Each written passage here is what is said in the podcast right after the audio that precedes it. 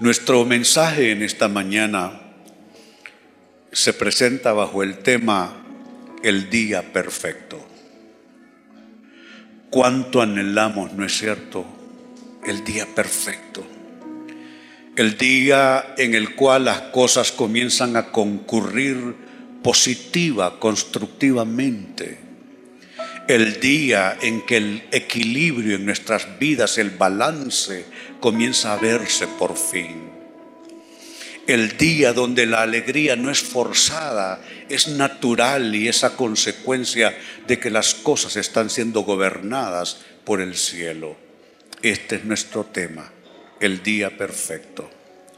Y como yo diría mejor explicación al tema, mis primeras palabras puestas en pantalla para ustedes dicen lo siguiente. Existen dos días, amados, en los que no se puede hacer nada, absolutamente nada. Uno se llama ayer y el otro se llama mañana. Usted por el día de ayer ya no puede hacer absolutamente nada. Por bien, por mal que fue, ya usted solo vive o bajo la bendición de un buen ayer o bajo los efectos negativos de un mal ayer. Y si se trata de mañana, ¿quién puede controlar, gobernar el día que está por venir? Así es que en esos dos días no podemos hacer nada. Nada en el día de ayer y nada en el día de mañana. Por tanto, hoy, tú que estás ahora mismo al alcance de mi voz, no ayer, no mañana, postergar para mañana es apagar la luz y quedar en tinieblas en el hoy. Y resolver lo que nos toca vivir hoy, tratando de tocar y de mover las válvulas del ayer, imposible. Lo que nos queda es el hoy. Por eso en este mensaje el hoy es nuestro día perfecto. Hoy podemos nosotros influenciar de tal manera, y digo influenciar espiritualmente de tal manera, que todo comience realmente a tener sentido lo torcido comience a enderezarse, lo enfermo comience a ser sanado y lo que está extraviado en nuestras vidas, hoy tengamos la bendita posibilidad de encontrarlo. Así es que a esto se refiere nuestro tema de hoy. Hoy es nuestro día perfecto. Hoy es cuando podemos hacer algo con nuestras vidas, a favor de nuestras vidas. Pero no lo digo yo, lo dice la palabra de Dios, la carta a los Hebreos capítulo 3, versículo 13, nos indica la importancia del hoy y de cómo debemos nosotros exhortarnos a nosotros mismos en lo personal, animarnos en lo personal, pero también animar a los que tenemos a nuestro alrededor. Dice Hebreos 13, 13, 3, más bien. Más bien mientras, mientras dure ese hoy, anímense unos a otros cada día para que ninguno de ustedes se endurezca por el engaño del pecado. Nos está hablando de la importancia, lo que podemos hacer hoy. En el texto original, en el griego, del Nuevo Testamento, lo que aquí leemos como anímense unos a otros, lo que literalmente dice es exhórtese cada uno a sí mismo y exhorte también a los demás. Tenemos esa doble responsabilidad. Yo pregunto, ¿es usted un agente de ánimo o un instrumento de ánimo para su entorno ¿O ejerce usted un efecto más bien desanimante, cargoso en los demás? Porque ¿cómo le ofrece usted a los demás algo que usted mismo no tiene? ¿Cómo da un ánimo que usted no tiene? ¿Cómo brinda un consuelo que usted mismo no siente en su corazón? ¿Cómo usted comparte un poco de fe, un poco de esperanza si usted mismo está inundado por la desesperanza, por la amargura? Qué importante lo que estamos leyendo. Mientras dure ese hoy, tenemos que animarnos cada uno a sí mismo, exhortarse cada uno a sí mismo y también hacer eso con los demás. Pues, amados, habiendo dicho esto en términos de introducción, hagámonos, como acostumbramos cada domingo, la gran pregunta con la que se trabaja a lo largo del mensaje. La gran pregunta es el cómo. Porque yo sé que todos queremos un día perfecto. Porque yo sé que todos anhelamos que las cosas comiencen a orientarse por la ruta correcta porque yo sé que todos queremos ser solucionistas en nuestras vidas, en nuestras historias, en nuestras circunstancias. Todos queremos, pero no todos lo logramos.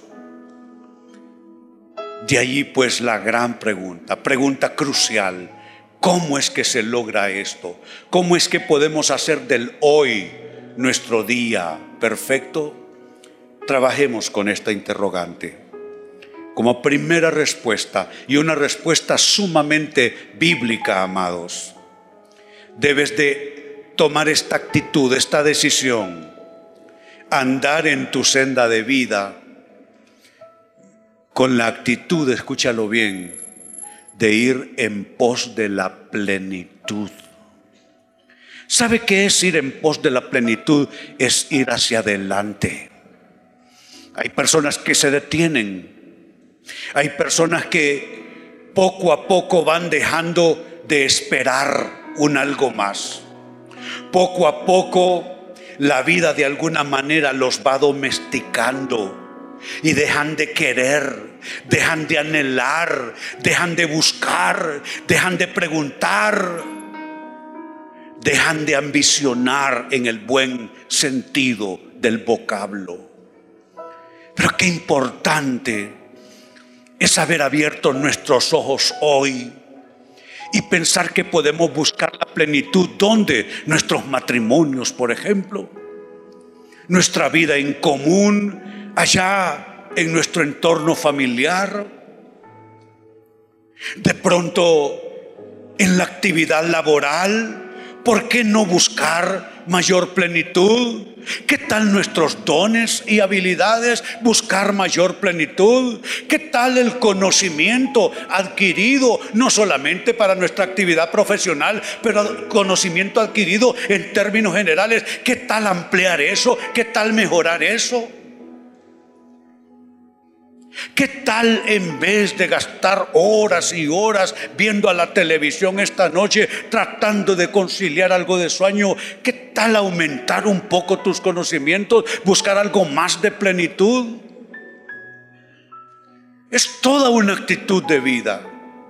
Ir en pos de la plenitud. Lo que estoy diciendo en otras palabras es que no debes quedarte estancado.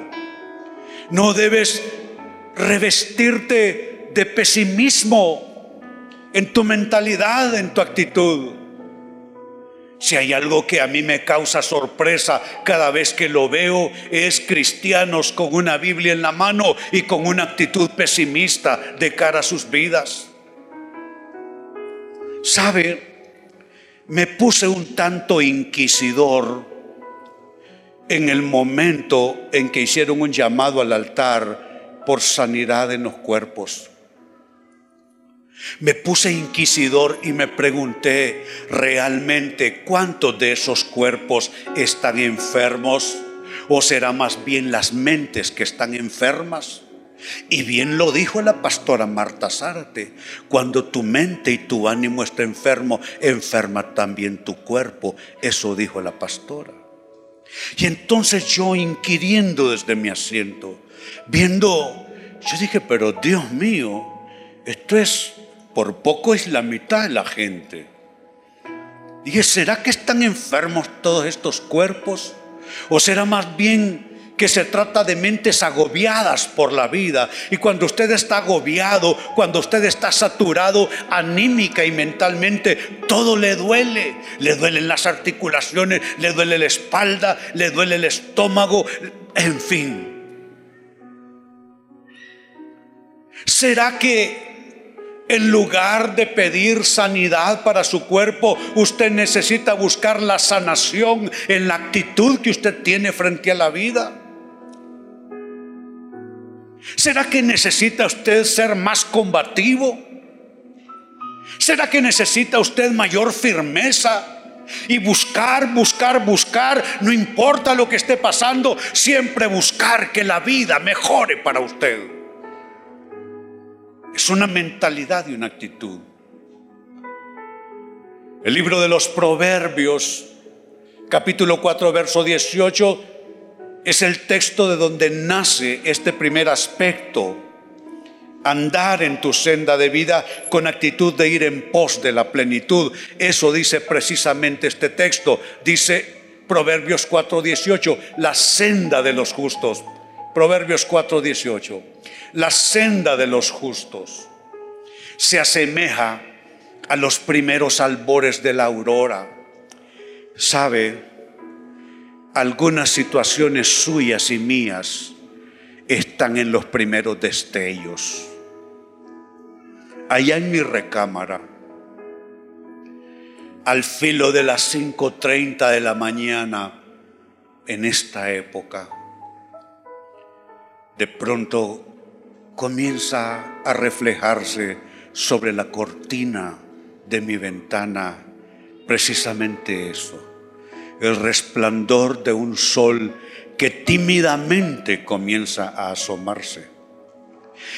Y aquello no parece anunciar un día radiante, es una luz que parece que con demasiada timidez se presenta una luz que como que no está muy segura si viene e irrumpe de una vez o se quedará solamente como una luz apenas sugerida. Pero sabe, en la medida que van pasando los minutos, aquel reflejo se va haciendo cada vez más fuerte, tanto así que no me queda más remedio, aún con las eh, cortinas corridas, no me queda más remedio, me levanto como con efecto de un resorte, entro a mi cuarto de baño, me doy una ducha, me arreglo, me visto, me preparo y ahí estoy otra vez, tercera edad, pero no me dejo vencer y digo, no se trata de cuántos años tiene uno. Hay algunos que tienen 30 y envejecieron de 30.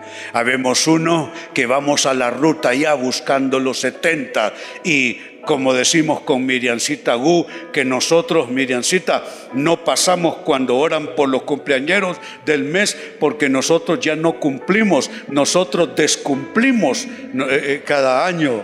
Pero qué bueno es levantarse y uno seguir eh, de pie y estar buscando e ir en pos de la plenitud. Y mire lo que estamos leyendo cómo es la vida suya, cómo es la vida mía. Ahí se describe la senda de los justos. Se parece a ese sol tímido que entra por mi ventana en esas primeras horas de la mañana.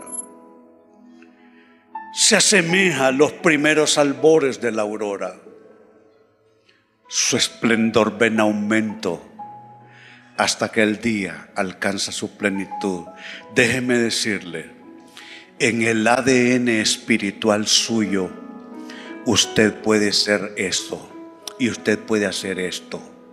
Alce sus manos con fe donde está.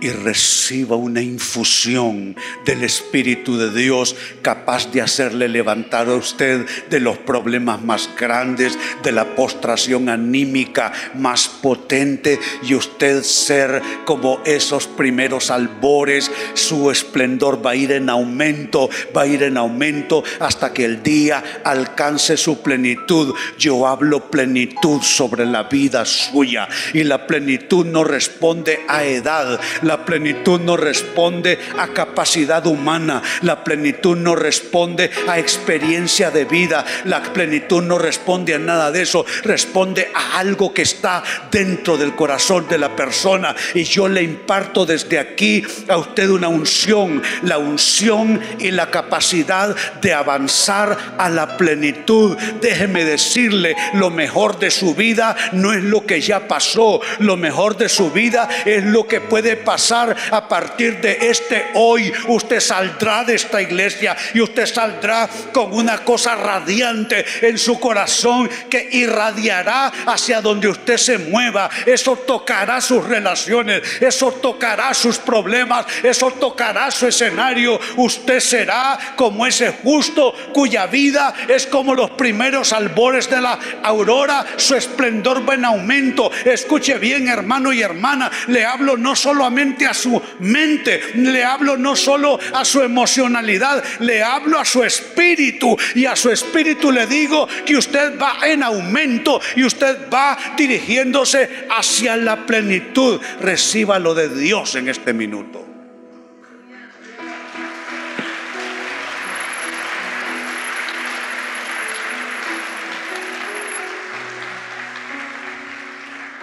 Pero si usted se quedó impávido, ante esta impartición momentánea. Entonces usted es como esta otra persona en el texto que sigue. Dice Proverbios capítulo 15 y verso 15. Oh, my goodness. Todos los días. Yo sé que usted no quiere esto. Es que esto que vamos a leer no es bendición. Pero aunque esto que vamos a leer no es bendición, puede ser que justo eso le esté pasando a usted. Y en lugar de abrir los ojos por la mañana y como resorte levantarse a buscar su plenitud, puede ser que usted esté atrapado en esta telaraña y en esta cosa viscosa todos los días del afligido son difíciles. Note, no es que los días sean difíciles, es que para el afligido lo son. Porque la derrota, amados, es algo que se lleva por dentro. Lo decía el pastor que oró en el momento de honrar a Dios con nuestros bienes. Dijo él, la pobreza es algo que se lleva por dentro es igual la enfermedad. ¿Cuáles son los cuerpos que superan la enfermedad? Los cuerpos con una mente sana.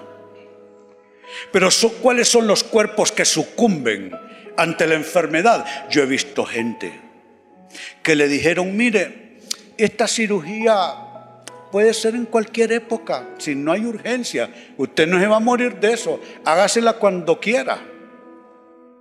Ah, pero como la persona es afligida y la persona es negativa, dijo, no, yo me, yo me voy a morir de esto. Entonces corrió, no tenía que correr. Los médicos le dijeron, puede ser en cualquier época del año, pero la aflicción le movió y fue a dar al quirófano más por su propia prisa de aflicción. ¿Y qué van a creer? Falleció falleció. Estoy pensando en personas, nombres en particular que están en mi mente ahora mismo que retratan lo que les estoy diciendo. Mire lo que estamos leyendo. Todos los días del afligido son difíciles. Eso significa que la primera dificultad la pone usted. No me venga a decir que no me hable de los demás. No me venga a decir que los demás hacen o dejan de hacer. hábleme de usted. Usted, según este texto bíblico, es el que plantea la primera dificultad. ¿Y cómo usted plantea la primera dificultad? Con lo que usted piensa y con la actitud que se le viene después, a consecuencia de sus pensamientos. Caso contrario, mientras todos los días del afligido son difíciles, para el de corazón contento, tiene un banquete continuo. Tiene un banquete. Tiene un banquete. ¿Sabe? Habemos dos tipos de personas. Están las personas que para ser de corazón contento, no cree usted que hay que andar pelando los dientes día y noche, riéndose de todo, contando chistes arriba y abajo. Hay personalidades así, temperamentos eh, eh, eh, sanguíneos que son así, que son efervescentes, se vuelven el alma de la fiesta, son el alma de la oficina, cuentan chistes, a todo el mundo hacen reír. ¿De eso está hablando el proverbio? No. No está diciendo que usted adopte un temperamento que no es suyo, que ya usted quisiera tener pero no lo tiene. ¿De qué está hablando? En este mundo les decía, hay dos tipos de personas. Las personas, y voy a ejemplificar, la primera, las personas como mi esposa, es alegre, no, no anda haciendo chistes, no, no se le oyen risotadas.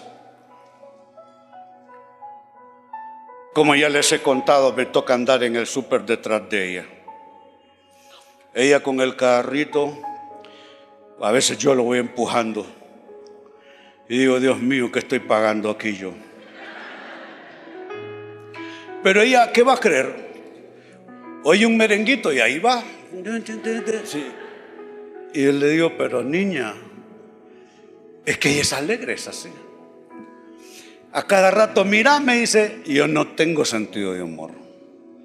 Y me pone todas las cosas que con las amistades se mandan, de cosas muy graciosas. Y yo lo quedo viendo y no le hallo qué es lo gracioso. Porque habemos dos tipos de personas. Una persona como ella, alegre. Como dijo Palito Ortega, tengo el corazón contento, el corazón contento, lleno de alegría. Así es ella. Pero estamos el otro tipo, como Giovanni, el que les habla, ¿sí? Así un poco más constreñidos como ella misma me dice, ¿qué te pasa? Te veo achompipado, me dice. ¿Ha visto usted los chompipes que andan así?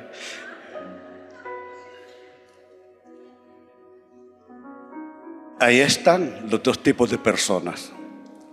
Si usted es de los que vive en una preocupación, aflicción constante, usted va a hacer su vida difícil, no algunas veces, todos los días. Y si usted, porque hay que imitar lo bueno, a veces a mí no me queda más remedio que, y me río de las cosas que ella me cuenta solo por hacerle un favor. ¿Sabe que por eso me gusta el WhatsApp? Porque uno solo escribe, y no necesita estarse riendo. A veces estoy yo escribiendo, digo, si supieran.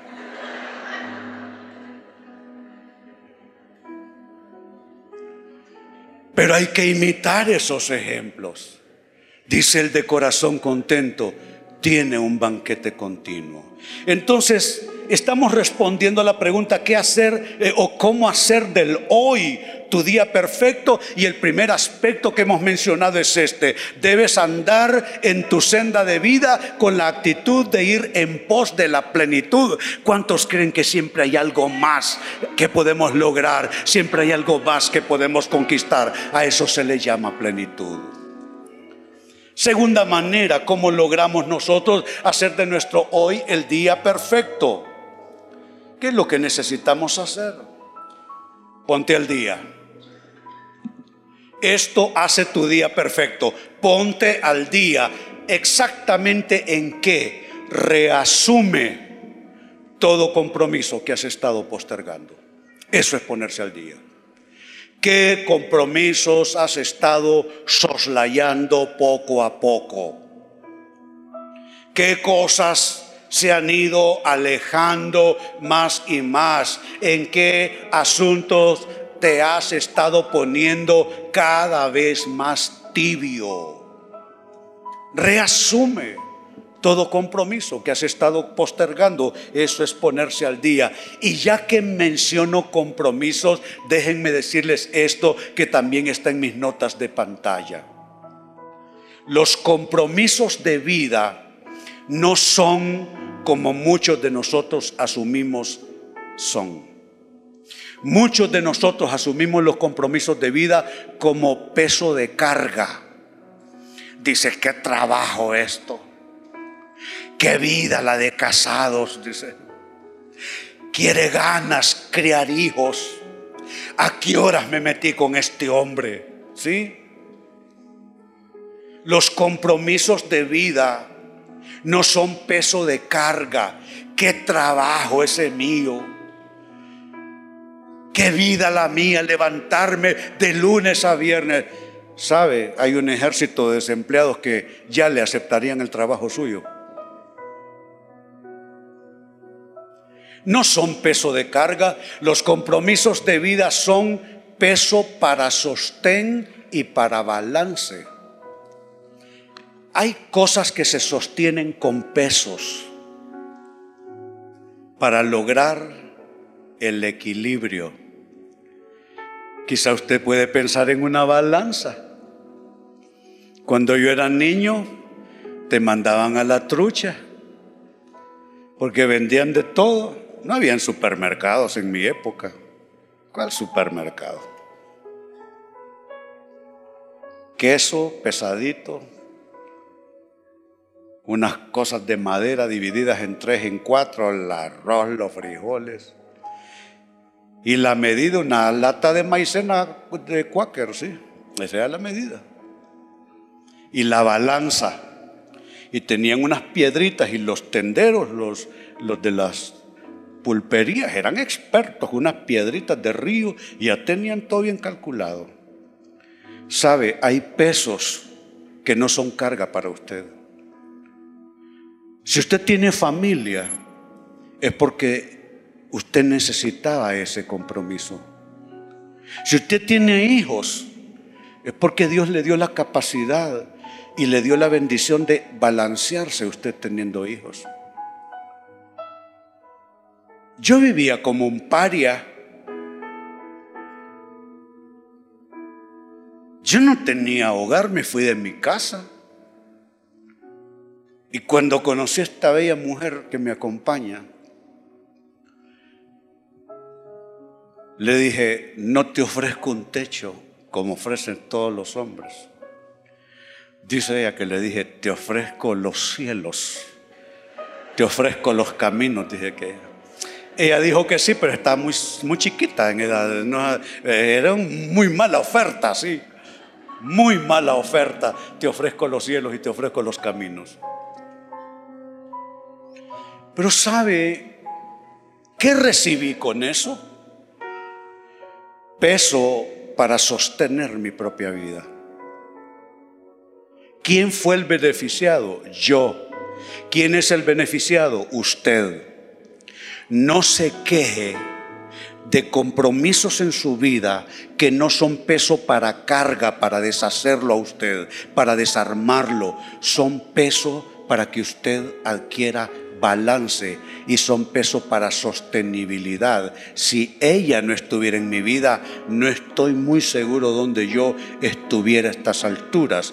Y si personas que hay alrededor de mi vida, que en un momento puedo yo asumir que son peso de carga, son peso para darme sostén y para darme balance. Así es que si usted está entendiendo esto, a partir de hoy, porque estamos hablando del hoy como día perfecto, no el ayer, no el mañana, hoy. Si usted entiende esto, a partir de hoy, usted deja de quejarse de sus compromisos de vida.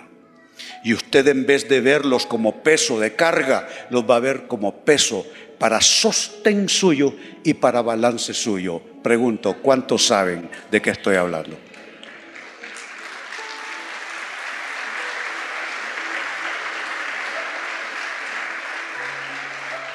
Y hablando de compromisos de vida, hay un texto que quiero citar.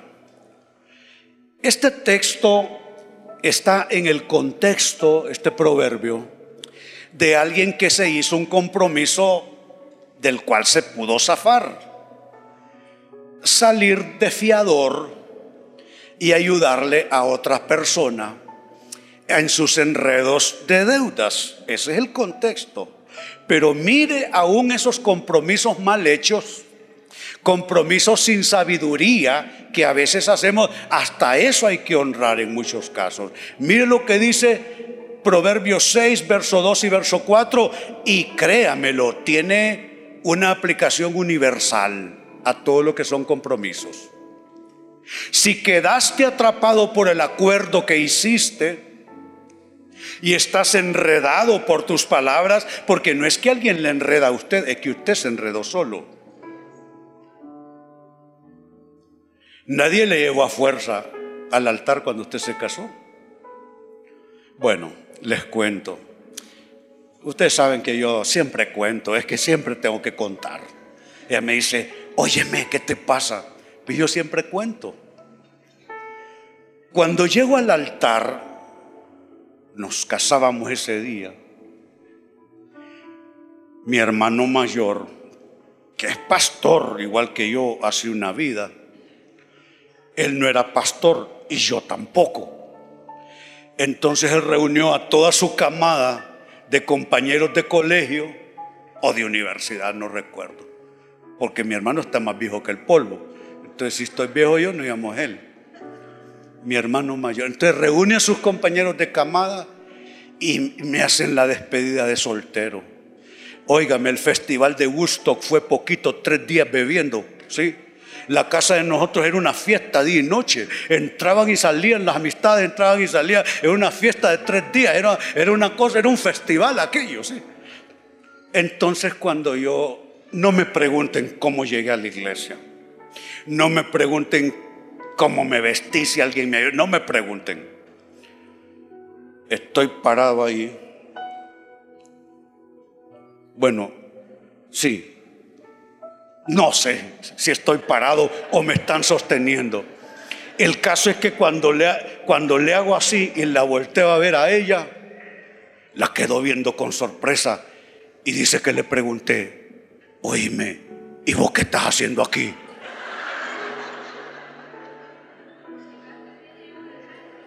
Ah, llegué media hora tarde, dice. Usted sabe que normalmente la, novia es la que se retrasa porque el vestido, los ajuares. No, yo llegué tarde. Mire, si quedaste atrapado por el acuerdo que hiciste, a mí nadie me llevó a la fuerza y estás enredado por tus palabras. ¿Qué es lo que dice verso 4? No postergues el asunto. Hazlo enseguida. ¿Qué dice? ¿Cómo dice? Hazlo enseguida. ¿Qué cosas usted no está haciendo que debe hacerlas enseguida? Hace ratos debió hacerlos enseguida. Hazlo enseguida. No descanses. ¿Hasta qué? No les escucho.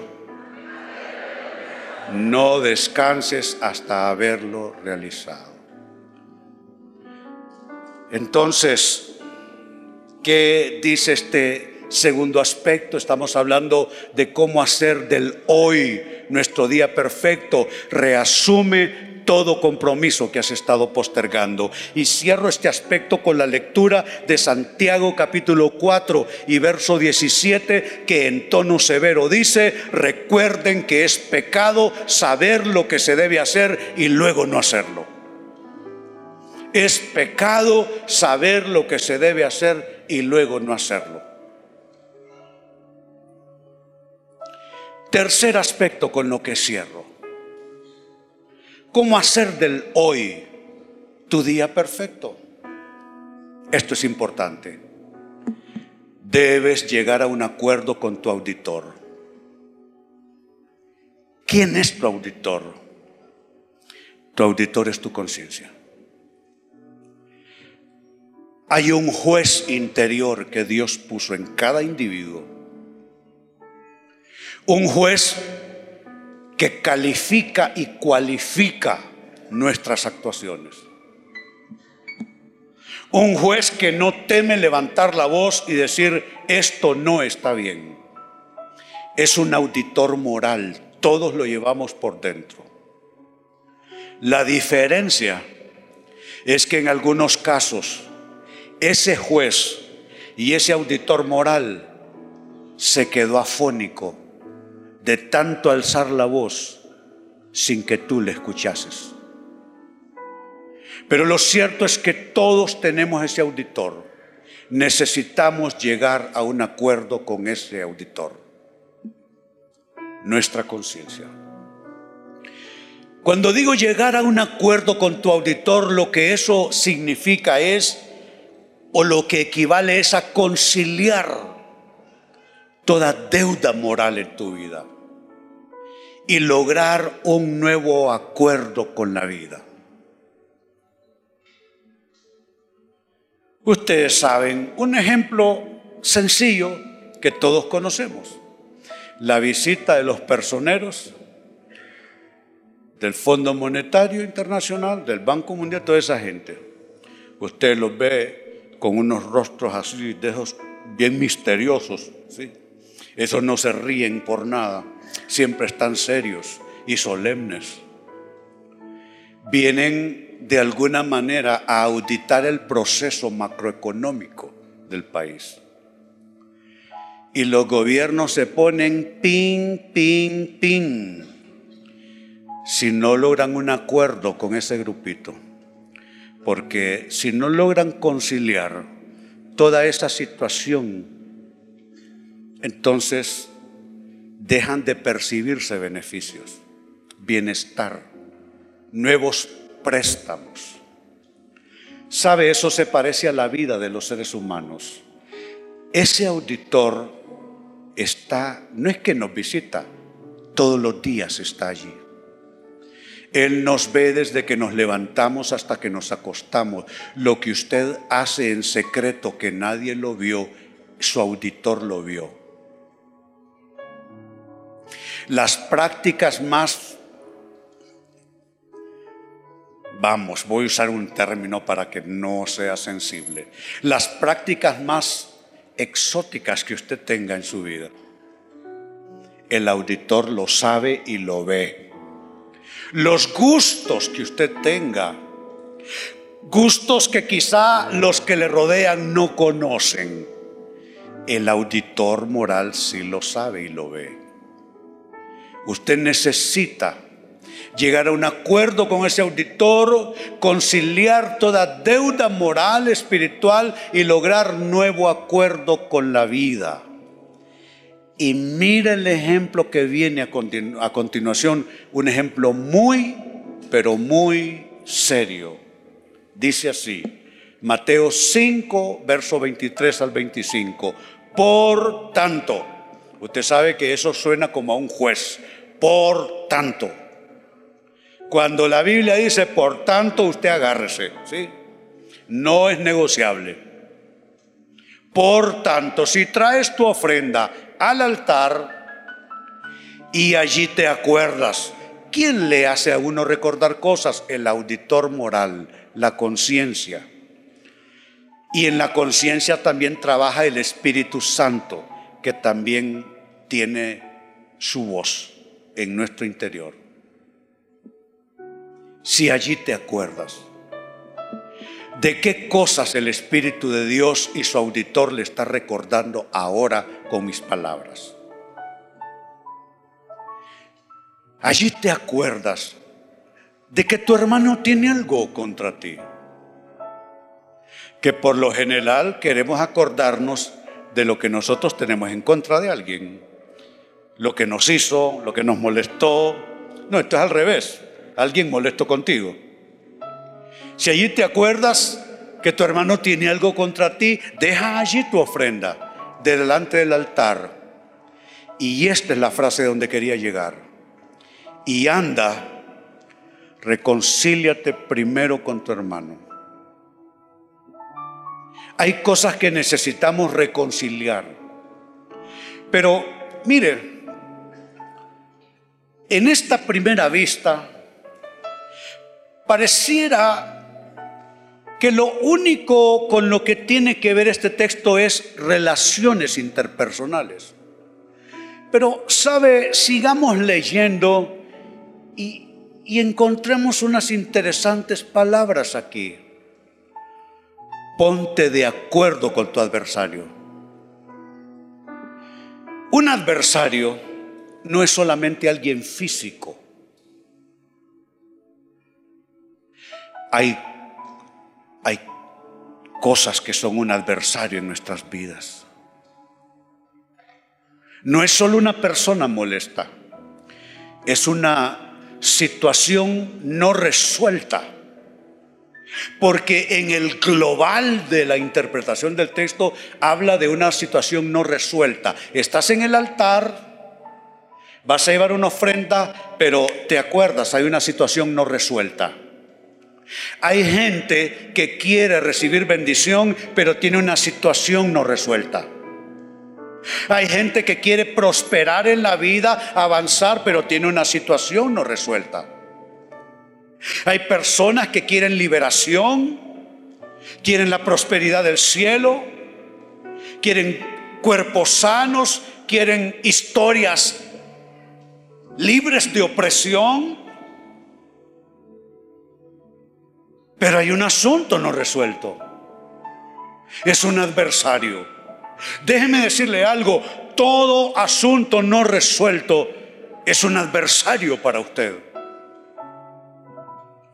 ¿Sabe cuál es la antigua advertencia de los profetas al pueblo de Israel a nombre de Dios hablando?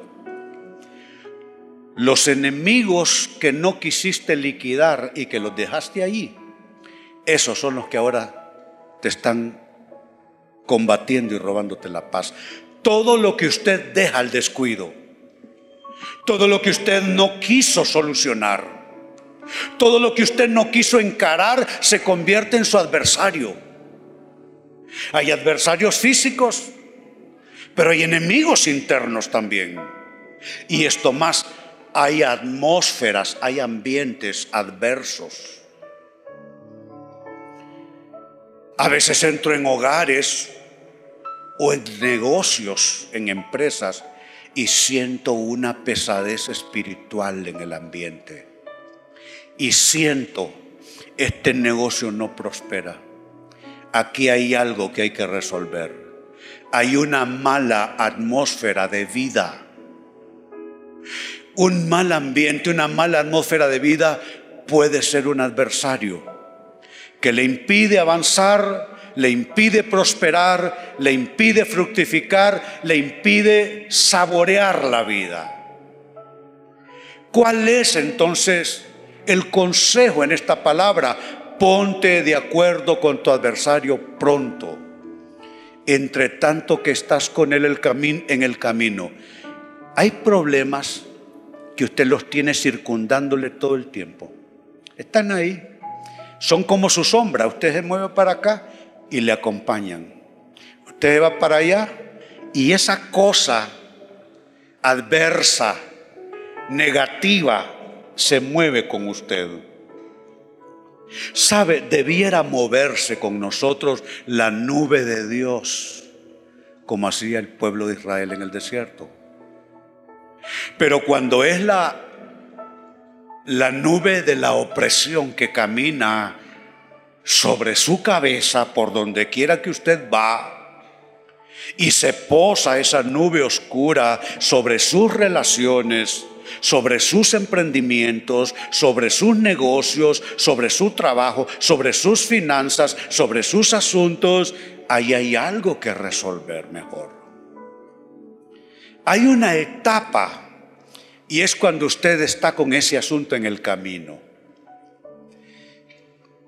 Hay etapas en la vida cristiana donde uno no logró resolverlo y aquella cosa camina con uno en el camino y usted va para allá y esa cosa va con usted. Y usted dice, ¿qué es lo que me pasa?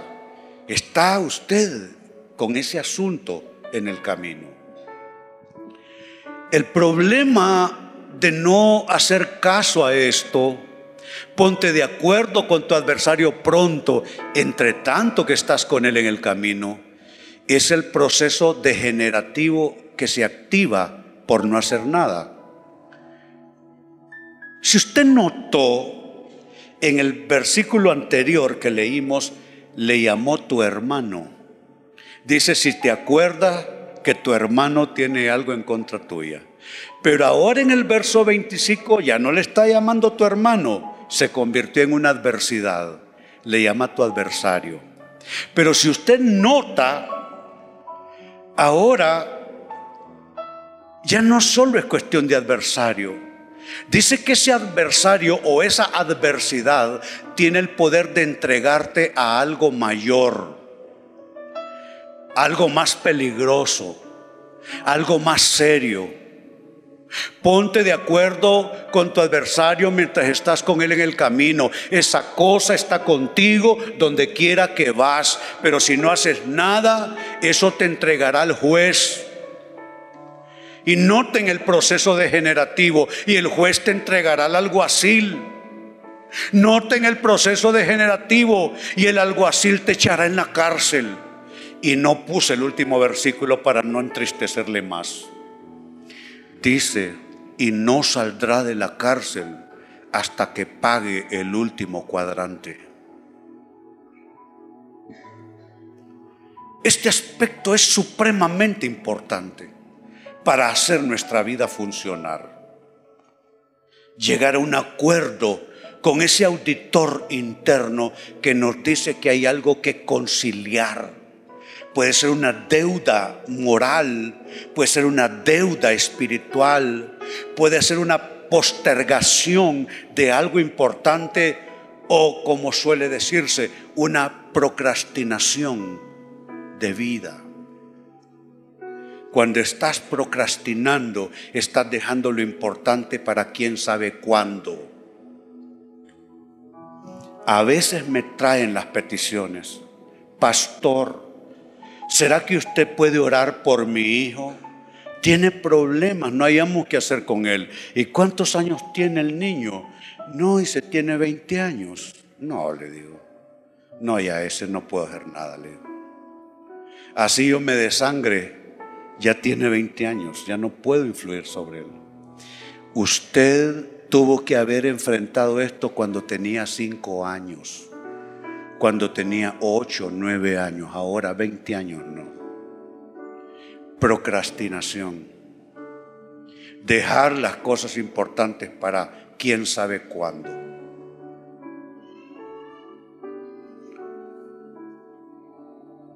Entonces, la gran pregunta, ¿cómo? ¿Cómo hacer del hoy el día perfecto?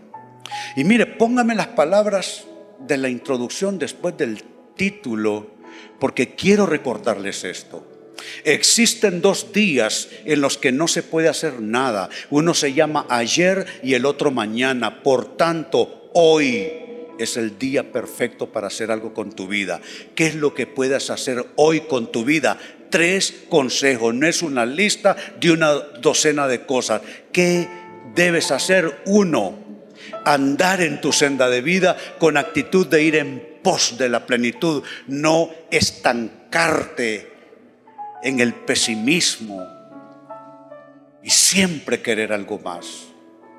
Dos, ¿qué más puedes hacer? Ponerte al día, reasumir todo compromiso que has estado postergando y a eso le sumamos número tres, llegar a un acuerdo con tu auditor, tu conciencia, el Espíritu de Dios, hablándote a través de tu conciencia. Pregunto, ¿cuántos quieren en la actualidad trabajar por un día perfecto? Yo sí. Si esa levantada de mano fue en serio, póngase ahora en pie que vamos a orar. Le voy a invitar a orar.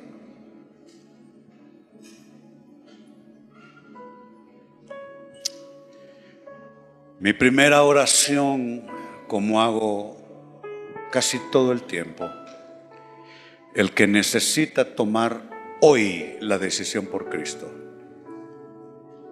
No se conforme oír la palabra de Dios y creer que las lecciones bíblicas le van a transformar la vida, le van a limpiar de sus pecados. A usted lo único que le limpia de sus pecados es la sangre de Cristo Jesús. Y en Cristo se cree con el Cristo por dentro. El Cristo de la Biblia es un Cristo encarnado. Si Cristo no se encarna en usted, de nada le sirve creer en Él. Así es que le invito a recibir a Cristo en su corazón, incline su rostro si esta es su condición y repita esta oración. Diga, Señor Jesús, te necesito con urgencia. Te hago un llamado, Señor. Ven a mi corazón. Perdona todos mis pecados. Yo sé que tu sacrificio en la cruz es por mis pecados. Extiéndeme ese perdón, te lo suplico límpiame, lávame, pero no de fuera hacia adentro, sino de dentro hacia afuera. Encárnate Jesús en mi corazón. Amén. Si usted hizo esta oración, me indica con su mano para yo felicitarle. Vamos a ver quién hizo la oración conmigo. Una joven por aquí. Muy bien, la felicitamos. Un caballero allá en la dirección donde apunto. Qué bien. Habrá alguien más que hizo la oración. Me indica con su mano. Muy bien. Aplausos a aquellos que hicieron la oración de fe. Y ahora a lo que nos concierne a todos, a encarar esta palabra con el cielo como preparación, algo que nos sirva en términos de, de alabanza, de adoración.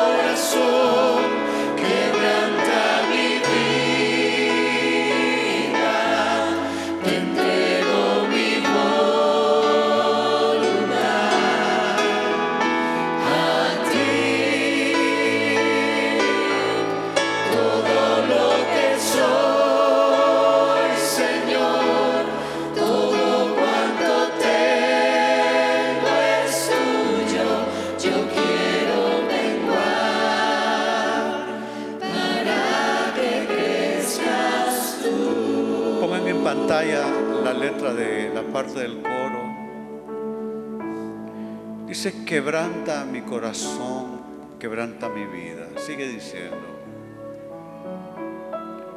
te entrego mi voluntad. Mire, Mientras usted y yo lo queremos hacer conforme a nuestra voluntad, como yo digo, como yo quiero, esto no va a funcionar.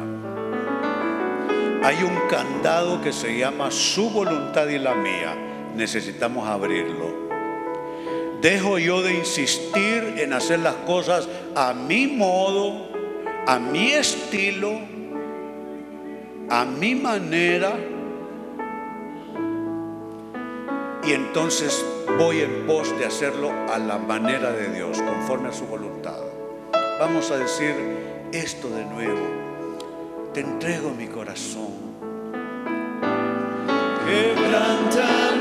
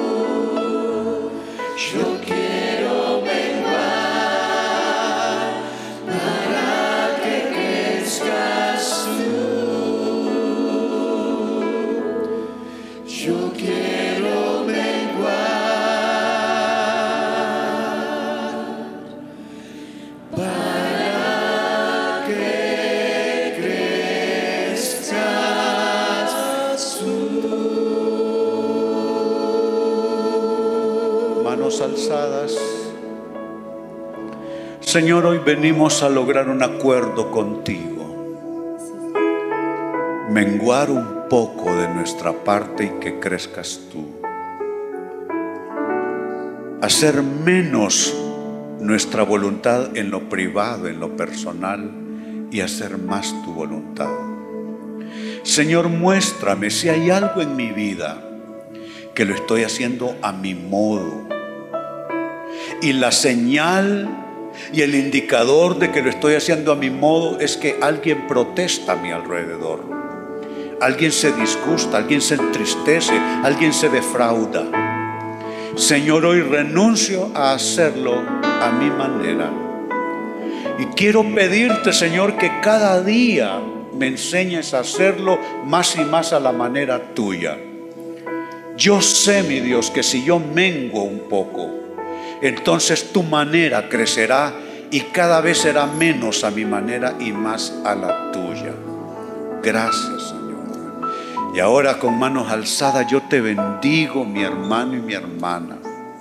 Pido que Dios te dé un corazón suave para su voluntad, un corazón entendido en su palabra, que tú puedas ser una persona fácil de guiar por el Espíritu de Dios, que el empecinamiento, la tosudez, no sean la marca distintiva tuya, sino la suavidad en tu corazón.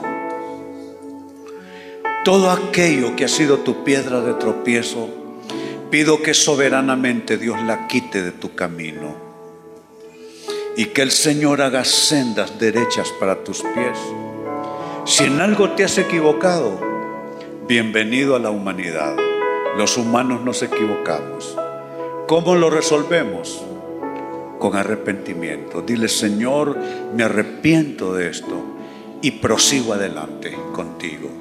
Te bendigo en tu casa, te bendigo en el trabajo, te bendigo en tu salida, te bendigo en tu retorno, te bendigo en tu sentarte, te bendigo en tu levantarte, bendigo las puertas de tu casa y declaro que a tu casa entrará el bienestar y la bendición y no la angustia, la tristeza, la pérdida y el dolor. Así te bendigo en el nombre del Padre, del Hijo y del Espíritu Santo. Decimos todos, amén. Que así sea. Bendito sea Dios.